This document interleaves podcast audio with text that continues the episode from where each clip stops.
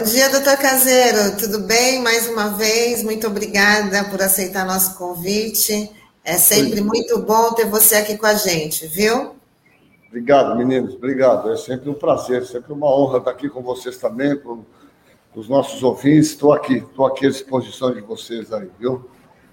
Doutor Caseiro, vamos fazer aí um raio-x de como é que está a situação da Covid na nossa região. Parece que os casos diminuíram aí em torno de 40%, mas também tem essa questão da vacina, da falta da AstraZeneca, a Pfizer vai substituir a, a segunda dose. Como é que fica aí a imunização né, efetiva? Bom, então, é, só para começar, queria parabenizar aí o, o, meu amigo Sandro aí pela reportagem, né?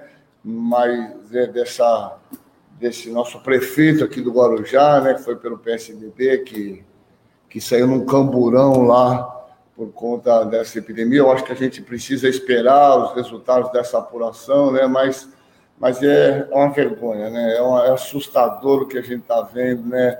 é, isso se comprovando. Isso mostra um pouquinho que eu acho que é uma coisa que a gente tem que discutir, é essas OS, né? Essas OS são uma fonte absurda, certamente, de esquema, de, né? É, veja, se nós tivéssemos funcionários concursados, dignamente remunerados, um projeto de trabalho, nós não precisaríamos dessa OS. Né? Se a gente fizer as contas no papel, é mais fácil a gente ter funcionários é, contratados do que essa, essa ideia absurda que está na pauta do momento que tudo tem que ser privatizado, dessa coisa absurda, né, com perda de eficiência, com, com funcionários, essas, essas terceirizadas reterceirizam, né, é, é assustador. A gente tem um serviço aqui, né, num, num, hospital, que ele é, ele é de uma OS, essa OS, por sua vez, terceiriza uma parte é, da UTI, que por sua vez terceiriza a fisioterapia, que por sua vez terceiriza. É, é um negócio assustador, né? A gente tem que, que bater nisso. Mas é só uma condição que é importante, eu acho que ainda vai render muitas discussões. E vergonhosamente, diante de uma, de uma pandemia, de uma situação tão grave, que já matou quase 600 mil pessoas, a gente imaginar que as pessoas se aproveitaram desse momento para desviar recursos públicos, né? Então é é assustador, né? Mas de qualquer maneira é isso. Vamos seguir aqui.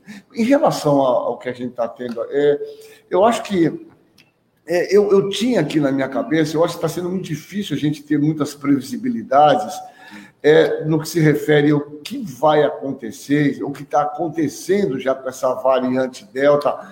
E eu vou explicar por quê. Aonde essa variante Delta chegou, ela deu problema. Deu problema na Inglaterra. Os Estados Unidos estavam morrendo 1.400 pessoas por dia. Obviamente, é numa região, Minnesota, Louisiana, Texas, onde os negacionistas não tomaram a vacina. É, é, mas é, na Inglaterra, na Alemanha, onde ela chegou, ela aumentou o número de casos e a impressão que se tinha é que aqui não seria diferente. Ocorre que nós temos um nível de imunização muito baixo, você pensar no Brasil, a gente está beirando aí 35% de vacinação completa, né? Aqui na Baixada, em alguns municípios, a gente chega num valor maior. E também a gente tem um enorme contingente de pessoas é, é, que foram, já se infectaram e que, na verdade, tem algum nível de proteção indireta. Então, é importante esse, essa, esse detalhe, porque, do meu ponto de vista, a gente vai ter um aumento de casos a partir do final desse mês. Não, eu não tenho dúvida disso. Mas o que eu estou percebendo é que a gente está tendo casos não tão graves, né? Indicando que as pessoas estão se infectando até, mas de uma maneira não grave. É, em relação ao que você falou é, das vacinas, veja, é, há estudo já, existe um estudo espanhol maravilhoso, já publicado na Lancet. É, nós já estávamos fazendo isso. Você sabe que gestantes que tomaram a Oxford elas eh, são contraindicadas fazerem a segunda dose com a Oxford, então estou fazendo a Pfizer. E esse estudo espanhol mostrou que quando você faz essa migração de vacina, você aumenta até em 150 vezes a tua proteção. Então, o que eu quero dizer é, provavelmente é esse caminho que vai ser. Vacinas melhores, nós certamente teremos que revacinar e com vacinas mais potentes que certamente induzirão maior proteção. Então, veja, de alguma maneira, não ter a Oxford, ter a Pfizer, é, não é um mau negócio, se vacinem, não há absolutamente nenhum risco, muito pelo contrário, os dados mostram que a imunização, inclusive, é, é melhor a, a proteção que ela nos traz, né? Oi, Caseiro, bom dia, tudo bem? É, obrigado pelo elogio. É, queria te perguntar sobre a questão, ainda sobre a questão das vacinas, porque ontem o nosso ministro da Saúde, Marcelo Queiroga, disse que o Brasil tem excesso de vacinas, né? Mas quando a gente começa a pegar os números, né, até comparar, é, a história não é bem essa, né? E eu queria que você fizesse uma avaliação dessa declaração dele, né?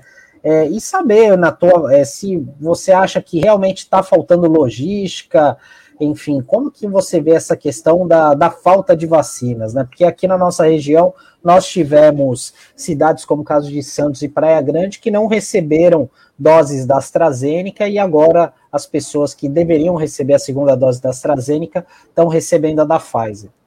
É. Não, então, o Sandro, é, eu vou te falar um negócio. É, está faltando vacina. Pronto, não tem muita discussão. Esse ministro, ele, ele é um capacho. É um capacho, é a palavra mais light que eu posso arrumar, é um capacho desse presidente, um, um cidadão, né? É, um médico com uma formação, me parece razoável, a presidente da Sociedade Brasileira de Cardiologia, se sujeita a fazer parte de um governo negacionista, defende é, as, as, condutas do, desse presidente, eu, não tem outra palavra a não ser um capaz que se presta a esse desserviço para a nação. Está faltando vacina. Veja, nós temos como vacinar. É, já conversamos aqui diversas ocasiões. O Brasil vacina 80 milhões de pessoas todo ano, em dois meses, a vacina da gripe. Sem ruído, sem discussão, sem, sem nada. É, nós já teríamos vacinado todo mundo. Se nós tivéssemos vacina, não tem vacina.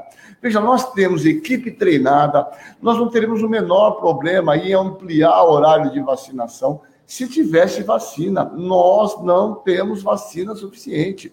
Então, essa é a briguinha que nós estamos tendo, né? De governo federal com os governos estaduais que desafortunadamente, no momento de uma enorme tragédia como essa, é, em vez de estarem trabalhando juntos, porque a, a, coisa mais importante é a vida das pessoas, né? muito mais importante do que a política. Ficam politizando esses ah, a vacina tem. Como tem vacina? Se está tá faltando a vacina, tanto é que estão dando Pfizer no lugar, então não tem vacina. Não há problema de logística, a não ser que o Pazuello, né? o ex-ministro, que é o especialista em pazulismo, deixou rolo, porque nós sempre distribuímos sem problema, sem facilidade.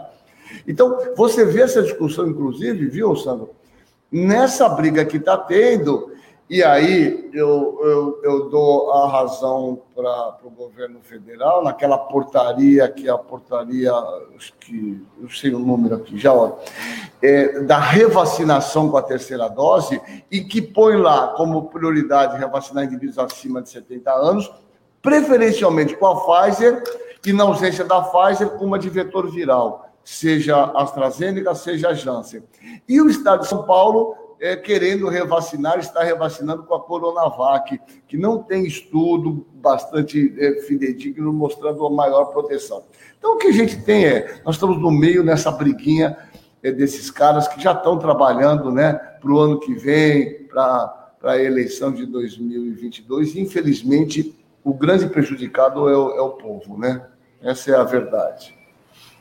Bom, doutor Caseiro, pelo que o senhor colocou aqui, então é positivo essa, esse, essa mistura aí da, da, das duas doses. Cada vez que você vem aqui, você faz uma previsão e a gente fica meio assustado. Mas, assim, essas previsões sempre se confirmam, né? No começo, lá no, na, com as festas de fim de ano, você falou do aumento do número de casos, deu um prazo, falou que era janeiro ia ser o ápice do, do aumento de número de casos e a previsão acabou se confirmando como você está falando agora, que daqui a um mês, né, vamos ter, vamos ter um aumento no número de casos, né? Não tenho dúvida. A partir do fim deste ano, começo de outubro, nós já observaremos. Veja, talvez não tenha a magnitude das outras, não, mas não tenhamos dúvida que nós teremos aumento. Bom, já temos alguns estados com aumento. Você viu que está acontecendo no Rio de Janeiro e alguns outros estados. Não, não tem dúvida. Essa cepa delta tem uma enorme capacidade de transmissão, de transmissibilidade. Então, que teremos aumento, eu não tenho dúvida. Né? A questão é o quanto ela vai trazer gravidade, casos graves, como as outras. Essa é a questão. E a gente... É, é, só para é, é só para complementar que você falou da Delta, até para informar os nossos internautas, os sintomas eles são praticamente os mesmos? Tem algo diferente em relação aos sintomas da, das outras variantes, caseiro? Até para o pessoal ficar atento. É. Não, legal, isso é muito importante. Tem. É, é interessante, é, os ingleses eles têm um, um, sistema né, de saúde que todos conhecem, que é o NHS, que é maravilhoso, que é um, é um SUS igual ao nosso, né? E eles têm um aplicativo é que os indivíduos relatam esses sintomas, né? Um aplicativo que a gente poderia estar fazendo muito simples hoje. E o que ele chama Zoe Covid, Z-O-E Covid, vocês podem entrar aí. Né? E o que eles observaram é que, na verdade, os sintomas com a entrada da cepa delta na Inglaterra tinham modificado. E os, e os sintomas predominantes eram dor de garganta, é importante, coriza, coriza muito interessante, né? Que simula os resfriados comuns, né? Então, dor de garganta, coriza, cefaleia, é, são os sintomas relatados com mais frequência, mais frequência nessa variedade.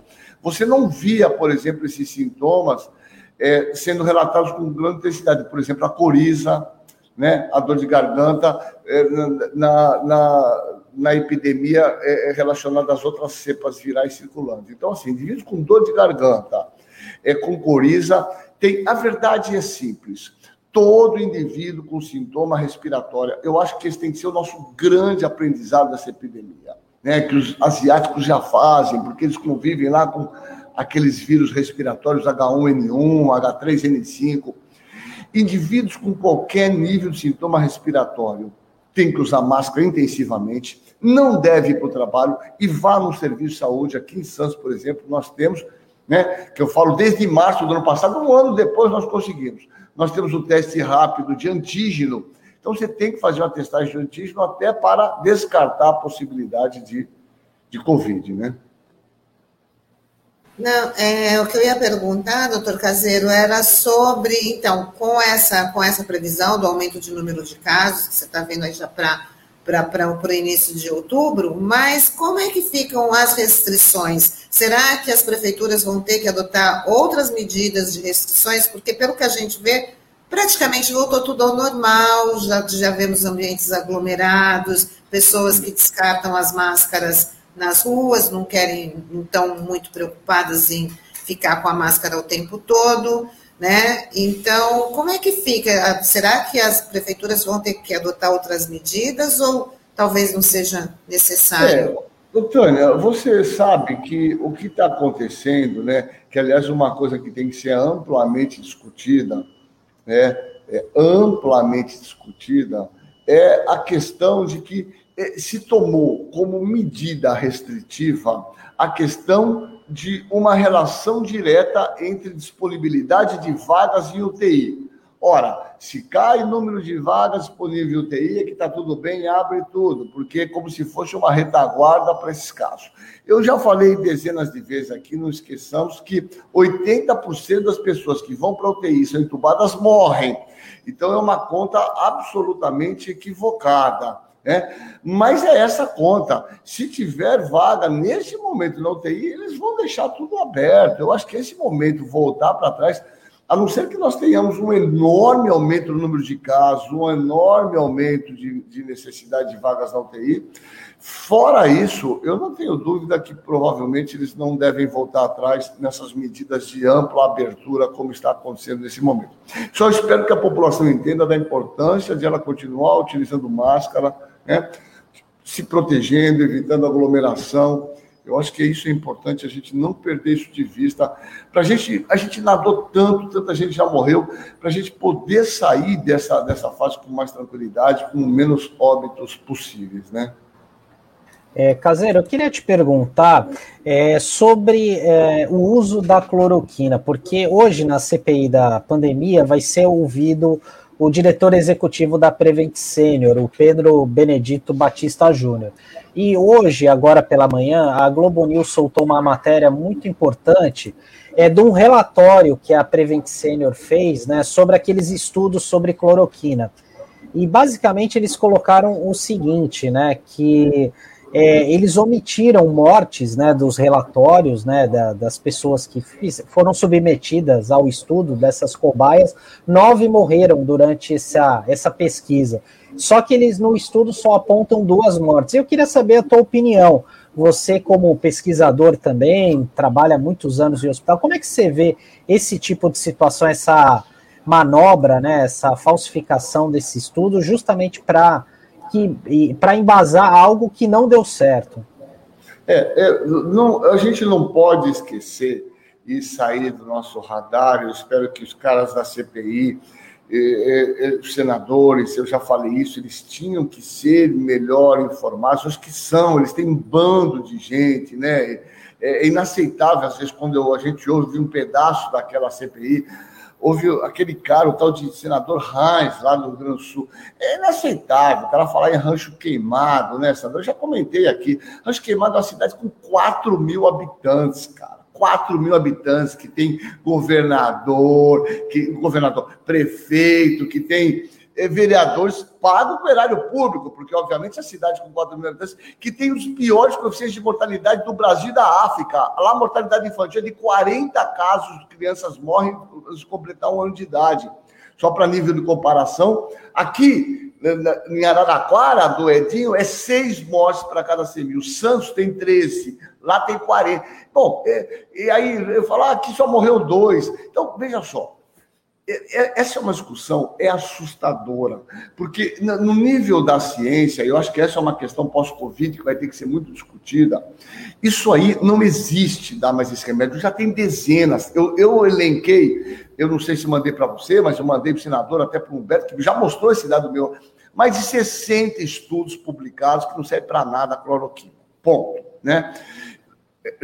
Esses caras, você se lembra no pico da epidemia, quando teve um excesso de mortalidade em São Paulo, o Mandetta comentou, falou, não, São Paulo está acontecendo uma coisa estranha. A mortalidade está restrita, na verdade, a um hospital, a um, que era um hospital justamente desse plano de saúde prevenção. Esses caras, eu, se nós fôssemos um país certo, tinham que ir em cana, em cana esse pesquisador, não é pesquisador, um médico que é de lá, que aliás que é formado aqui na, numa faculdade aqui de Santos, né? E, e, e tinha que encana, ele e o diretor, porque, veja, eu tenho paciente meu, aliás, eu tenho um paciente, eu tenho um paciente HIV que morreu. E esse cara na prevenção recebeu, ele falou: oh, tenho esses sintomas, entravam lá na, numa videoconsulta e recebiam por correio é, cloroquina e azitromicina. Eu tenho isso fotografado, documentado. Eles recebiam por correio a cloroquina e a azitromicina, um paciente cardiopata tal. Então veja, veja a irresponsabilidade desses caras. Veja, o Sandro, você conhece, você é um cara que se embrenhou muito um pouco no mundo da ciência. A ciência é muito simples. É, a gente erra, acerta e a gente vai produzindo e nosso conhecimento vai melhorando. Mas veja, a gente só aceita publicações que sejam revisadas por pares. Né? Eu, quando publico um trabalho, esse trabalho é revisado por outros pesquisadores que corroboram ou não aquilo que eu produzi. Então, eu tenho não só o meu aval meu, mas veja, eles não têm nenhuma publicação, porque tudo que eles produzem é farsa, é farsa, não serve para nada. Eu espero que eles sejam responsabilizados eu até concordo que eles têm muito mais esse plano de saúde, pacientes mais idosos, que uma mortalidade, mas não tenha dúvida que tem um excesso de mortalidade, porque muitos pacientes confiavam nessa efetividade desse medicamento que não serve para nada. Né? Aliás, hoje, isso aí, viu, Sandra e Tânia, continua. Hoje eu recebi uma telefone até do nosso amigo, o Pascoal, aqui, que uma cunhada dele está com Covid. Veja, ele foi numa policlínica aqui e está aqui, mandou a receita. A médica, ele escreveu lá ivermectina. Eles continuam fazendo isso. Ivermectina, corticoide na fase aguda da doença. Então, veja, esses são aqueles médicos que não aprenderam nada. É, e a gente, de alguma maneira, é,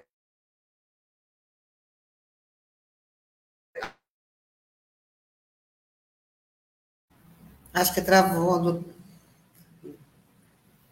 É, deu uma travada. É, o caseiro deu uma travada aqui.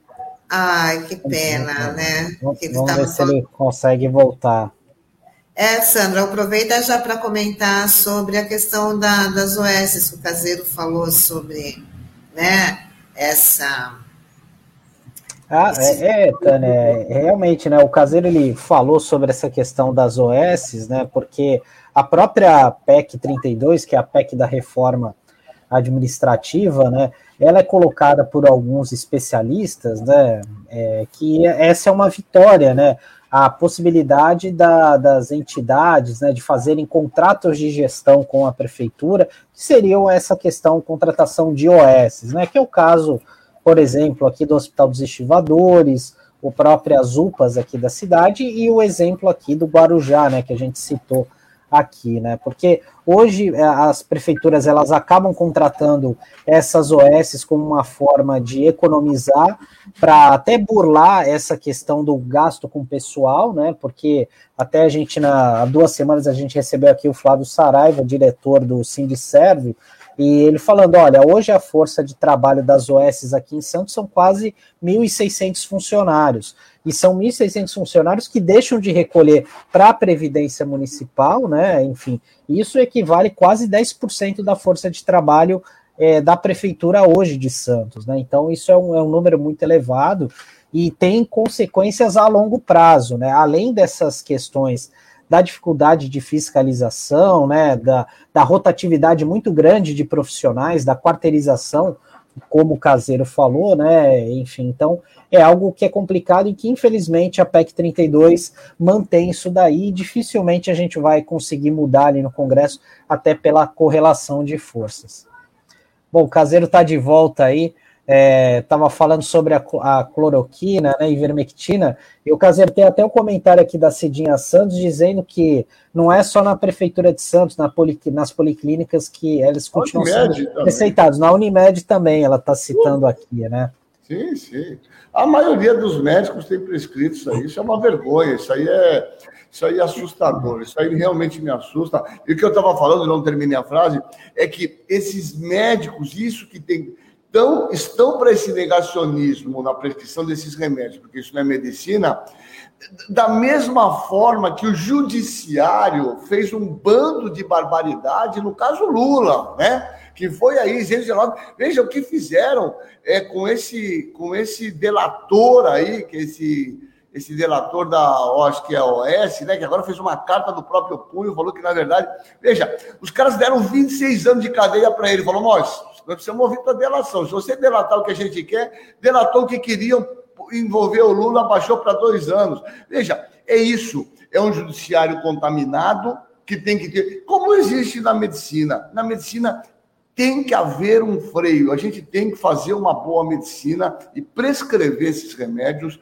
dentro da circunstância atual. Não é uma boa medicina, é uma vergonha. Eu realmente arrumei muito encrenca com o médico aqui, porque assim é um pateta, é um, é um, é um incompetente, irresponsável, um médico que, com o número de evidências atuais, continua prescrevendo isso que não serve para absolutamente nada. E acaba colocando a ideologia, porque o, o, que a gente mais ouviu de argumento né, na CPI também de, algum, de, de alguns médicos é da liberdade que o médico precisa ter para poder prescrever aí o medicamento, mas o medicamento que tenha que ter sido aprovado, né? Isso, é isso é um equívoco. Médico tem liberdade. Isso é um equívoco. O médico tem liberdade de prescrever dentro de algum preceito ético, dentro de. Veja, está lá no nosso código. O médico tem que usar o melhor da referência, do conhecimento médico e atenção a seu paciente. O melhor do conhecimento médico para o seu paciente não é utilizar ivermectina e cloroquina, porque o conhecimento médico diz que esses remédios não. Isso está no nosso código de ética.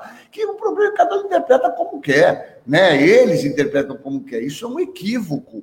O médico não pode fazer. Infelizmente, todos esses nossos conselhos foram invadidos naquele momento lá por negacionistas, né? Eu próprio fiz parte de uma chapa aqui já comentei do Cremesp, né, contra a minha vontade na época, mas fiz parte de uma chapa do Cremesp, que tinha é, Vecina, professor Marcos Boulos, o pai do Guilherme, pô, só gente boa, o mais fraquinho era eu lá. E veja, pegamos lá em segundo lugar, porque essa onda negacionista, e veja o Cremesp que está aí, a reportagem envolvido aí num monte de falcatrua. Essa é a realidade que, infelizmente, é, nós temos. Eu espero que esses caras sejam punidos ao longo do tempo, sim. Essa é a realidade.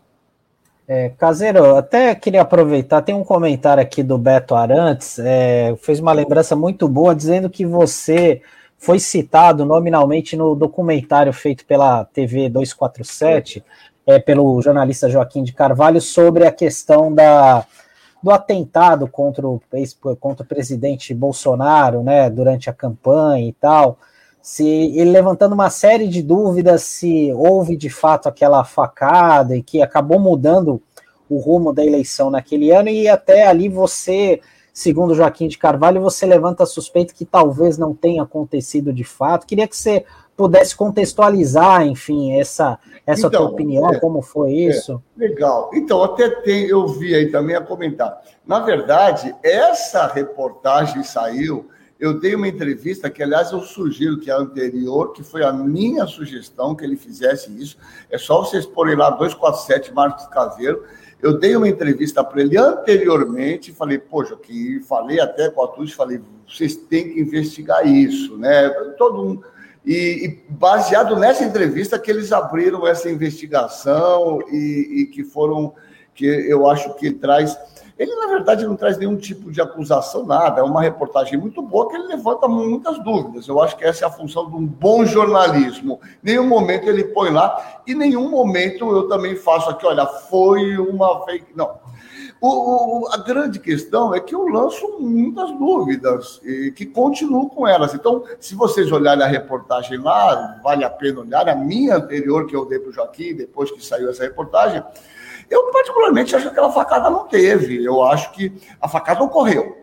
É, mas essa facada ocorreu provavelmente no caminho, porque o que eu comentei foi que é impossível chegar no hospital, você encobrir todo mundo, falar: olha, é, sempre tem um funcionário, sempre tem um auxiliar, alguém da UTI, é impossível o hospital inteiro, né, você conseguir é, manipular isso.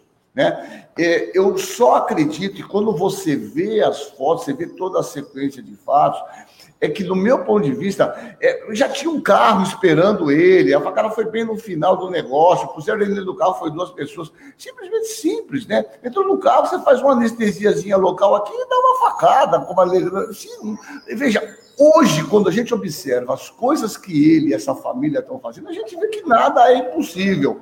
Então, eu acho que a facada teve, mas uma facada planejada no caminho dele dali para o hospital. Eu não acho que aquela facada aconteceu naquele momento.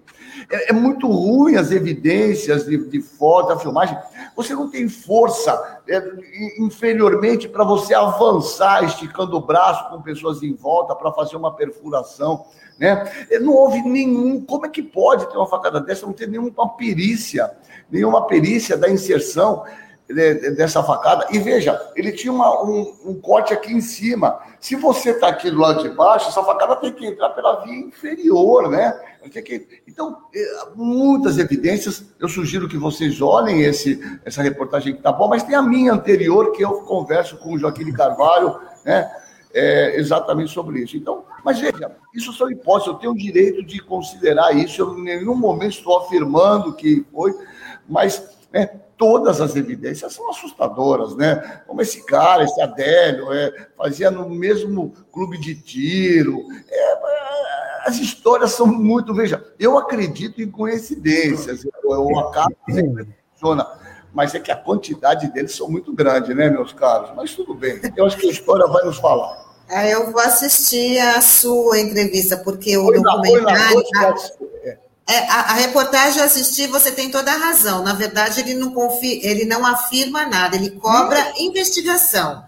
Na verdade, ele fala, isso daqui não foi apurado, a questão da rapidez, como você citou aí, o carro que, que já estava prontinho ali, a camiseta, a própria camiseta, né, até os dizeres da camiseta, né, o meu partido é o Brasil, aquilo já também já foi né? Já foi estudado para ele estar tá com com, com essa camiseta, a, a, a, a não é, colocação do colete. Um monte, tinha um monte de coisa, ele não sempre usou. Mas o que mais chamou a atenção foi que esse filho dele, que nunca foi nenhum tal do Carlos Bolsonaro, ele deu uma entrevista lá para trás que da Leda Nag, e que ele fala: Não, eu estava aqui no carro, eu vi esse Adélio andando para lá e para cá, isso é assustador. Pô, mas você conhecia o Adélio? Ele falou que não conhecia, né? Estavam na mesma distância. Falou, eu vi ele andando para lá e para cá, eu entrei no carro e fiquei fechado. Ora, vocês viram essa parte? Essa parte é. Pô, se ele viu o cara. Ele conhecia, não chamou tava... ninguém também, né, Caseiro? É, mas veja, ele falou que não conhecia o cara, porque eles nunca tinham se visto, né? Então, eles tiveram algum nível de relação naquele instante do tiro. Tanto é que ele falou: eu vi ele andando para lá e para cá e mostra, né? Tem uma filmagem. Então, vê, tem muita coisa esquisita. E, e foi feito tudo muito rápido, tornaram esse cara inepitável, ele tem família, tem um bando de gente de família, esse cara ninguém fala, ninguém dá entrevista, não pode falar com ninguém. Então, tem muita coisa, obviamente, errada, e certamente esse foi decisivo para eleger esse presidente que nós estamos aí, né? Ele não foi mais nenhuma, obviamente, esse cara não tem condição de participar de um debate, né? Porque ele não sabe falar, nunca leu um livro, nunca leu uma página, né? Ele é um alfabeto funcional. E associado a isso, ele ficou 24 horas no ar, né? Todo mundo falando, falando, falando. Então foi, foi um golpe de mestre, né? Uma facada de mestre. Caseiro, queria agradecer. Eu sei que você está aí no seu ambiente de, de, trabalho, está sempre disposto a falar com a gente. Fala rapidinho só como é que está aí o trabalho que você faz aí com né, é um trabalho bem positivo, que é a questão do, do pós-Covid, essa orientação para as pessoas, esse tratamento do pós-Covid, que você falou que ia ter uma, um é. serviço, como é que está aí? Então, nós temos mantido esse serviço, até eles mantiveram lá na prefeitura, com atendimento por dois, dois dias, na terça e na quinta-feira à tarde, lá no, no CCDI, que é onde era o CRAIDES, né? É, é, que nós temos acompanhado diversos pacientes. O grande problema é que as coisas estão se juntando, e esse é o grande problema, né? É, é, é que muitos pacientes, existe o pós-Covid, acho que esse era um grande problema, muitos pacientes com quadro de ansiedade, com quadro de depressão, né? com quadro de desconforto respiratório que se mantém, às vezes, por um tempo prolongado, mas o sintoma mais importante é o cansaço, a astenia, a fraqueza. Eu passei com seis meses com isso. Eu tenho quatro pacientes que não voltaram o, o sabor, o gosto, o cheiro, é, um ano depois. Então, nós temos muitos pacientes. Tem um paciente que perdeu uma vista, fez uma neurite óptica. Então, às vezes, é muito difícil você correlacionar causa e efeito. Mas eu não tenho dúvida que tem muitos pacientes é, que têm, obviamente, manifestações pós-infecção, né? E que esse se torna um outro enorme problema, porque é para você justificar isso, até para o INSS, ó, o paciente tem, não tem condição de trabalhar, tem câncer ainda, né? é para o INSS falar, não, isso ainda existe, né? Porque isso é uma queixa que tem, envolve uma certa subjetividade. Se você falar para mim, ó, mas eu estou muito cansada, eu tenho que acreditar em você, eu não tenho exame que dê para ver cansaço na Tânia no Sandro, né? Então, esse é um enorme problema também de muitas pessoas terem uma dificuldade por não estarem conseguindo trabalhar e uma dificuldade para a perícia reconhecer que eles têm, na verdade, uma dificuldade para retornar suas atividades no primeiro momento, né? Então, nós teremos um enorme trabalho, um enorme contingente de, de, de trabalho, de dificuldades nesse pós-Covid. Por isso que o melhor é não pegar o Covid, é tomar a vacina, se proteger, para que nós não tenhamos a doença. Esse é o a situação ideal, né? Bacana, Caseiro. Legal. Muito obrigada mais uma vez por estar aqui tá com a gente. E com Legal. certeza até a próxima oportunidade. Prazer, prazer estar com vocês. E a gente está sempre aí. Sandrão, parabéns. E a Tânia eu sempre encontro dando umas corridinhas aí. Então, até o fim de semana a gente se encontra subindo aí a Porsche aí. Não deixem de fazer exercício. Atividade física e se alimentar direito é a melhor coisa que nós podemos fazer para prevenir e ter uma boa qualidade de vida. Um abraço, fiquem bem todos aí, tá bom? Tchau, tchau. Tchau, tchau. Tchau, Caseira. Bom, e aqui a gente, bom, o Beto Arantes está colocando, o Facebook do Adélio foi administrado por outra pessoa depois do encontro no clube de tiro para mostrar que ele era cobra do que era cobra do Bozo e era de esquerda. né? É, tem muita coisa nesse documentário, é bem, tem quase duas horas e é bem, bem bacana de, de assistir, porque o Joaquim de Carvalho faz bastante cobrança. Criar outro personagem do Adélio para a rede social. Bom, é, ah, o Marcos Roberto, mais importante, doutor Caseiro, muito bom. É verdade, sempre legal trazer o doutor Caseiro aqui, porque né, é uma grande prestação de serviço para todo mundo. Então, Sandro, a gente vai encerrando aqui nossa edição do Manhã RB Litoral desta quinta-feira, 16 de setembro, quinta-feira chuvosa, e parece que a chuva vai permanecer, pelo menos até amanhã, né? Vamos ver se a gente tem um sol no fim, no fim de semana. Mas essa mudança de tempo também já, já te atacou, né, Sandro? Essa, ah, mudança, de, essa mudança de tempo brusca, né? Não, Não com certeza. Outra. Não, é, e, e, não, e junta tudo, né? O cansaço e tal, né? A rotina do dia a dia, então acaba derrubando a gente. Com a hora, porque ontem fez as quatro estações, anteontem, né? Então era. Estava é, de manhã mesmo, na terça-feira estava um noroeste danado e tal, então isso acaba mexendo. E comigo é assim, quando ataca a primeira garganta, aí já viu, não tem. Aí é bem complicado. Até peço desculpas aos internautas aqui pela, pela voz que não está muito legal hoje aqui, as atrapalhações, mas faz parte. Ah, a gente entende, Sandro. Muito obrigada aí pela companhia e a gente está de volta amanhã com mais uma edição do Manhã RBA Litoral. Tchau, tchau. Tchau, pessoal. Até amanhã.